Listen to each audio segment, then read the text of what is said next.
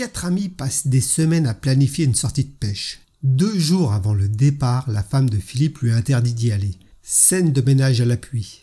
Les trois potes, Michel, Yves et Pascal, sont très agacés, mais que peuvent-ils y faire? Deux jours après, ils arrivent sur le site où ils doivent camper.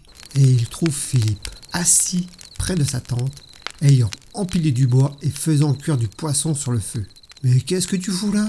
Depuis quand t'es là? Bah, depuis hier soir, hein. Incroyable.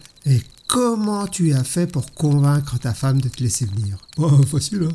Hier après-midi, j'étais assis dans mon fauteuil et c'est là que je me suis rendu compte que c'était la femme de ma vie. Ma femme est venue derrière moi et m'a demandé qui c'est en posant ses doigts boudinés sur mes yeux.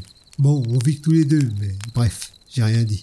Quand je me suis retourné et que je l'ai vue habillée dans une nuisette hyper sexy, bon, sur le coup, on aurait plutôt dit une méduse prise dans un filet de pêche, mais bon, il y a le beau geste, faut reconnaître. Elle m'a pris par la main et m'a emmené dans la chambre, où brûlait une douzaine de bougies. Bon, ça pue un peu comme des pétales de rose un peu partout. Sur le lit, il y avait des menottes et des cordes. Alors là, elle m'a demandé de la menotter et de l'attacher au lit. Ce que j'ai fait, bien entendu. Et elle m'a dit, et maintenant, fais ce que tu veux. J'ai pigé direct son allusion. Et me voilà La connerie à ce point-là, moi, je dis que ça devient gênant. Merci d'avoir passé du temps ma compagnie. N'hésitez pas à liker, laisser un petit commentaire ou vous abonner. Et à bientôt pour de nouvelles aventures.